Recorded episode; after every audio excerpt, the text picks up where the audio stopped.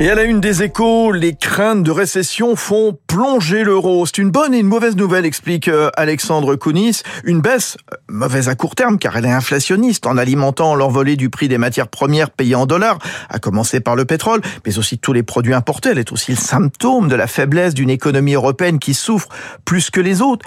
Mais une fois passé l'orage actuel, ce qui pourrait être une très bonne nouvelle pour préparer la reprise, voire pour l'accélérer, car un euro faible n'est pas pour déplaire aux entreprises européennes qui produisent en Europe en supportant les coûts en euros avant d'exporter leurs produits à l'étranger pour les vendre en dollars. C'est le cas du luxe, de l'agroalimentaire ou de l'aéronautique.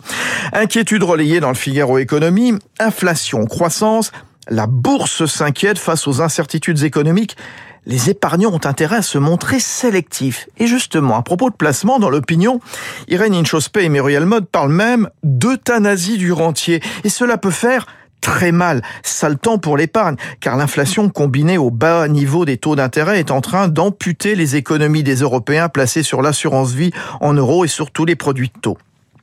Alors justement, si après l'euphorie à Wall Street, les boursicoteurs ont la gueule de bois, comme le dit les échos ce matin, eh bien peut-être pas pour tout le monde. Le quotidien économique raconte en effet cette formidable histoire dont se régale depuis hier la presse anglo-saxonne, le Wall Street Journal, le FT, celle de Jack Freeman.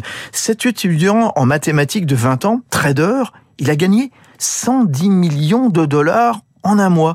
Il a acheté des actions du groupe Bed Bath Beyond, un groupe de distribution de produits de salle de bain, pratiquement à leur plus bas de l'année, il, les a revendus avec un fort profit. C'est une légende désormais depuis quelques jours à Wall Street. Il croule sous les demandes d'interview il avait commencé à 13 ans à investir avec son oncle et son opération bien lui assure une publicité qui devrait lui amener de nouveaux clients pour son fonds.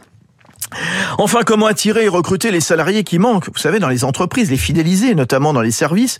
Eh bien, le Plaza Athénée et le Meurice à Paris ont peut-être trouvé la solution. Récit dans le Figaro Économie, le groupe Dorchester Collection, qui possède les, les palaces, a imaginé un accord social inédit qui met ses riches clients à contribution puisque tous les tarifs hors taxes de l'hébergement et de la restauration sont majorés d'un prélèvement de 5% reversé aux 1000 salariés et de manière égale, indépendamment du niveau d'hierarchie et d'ancienneté.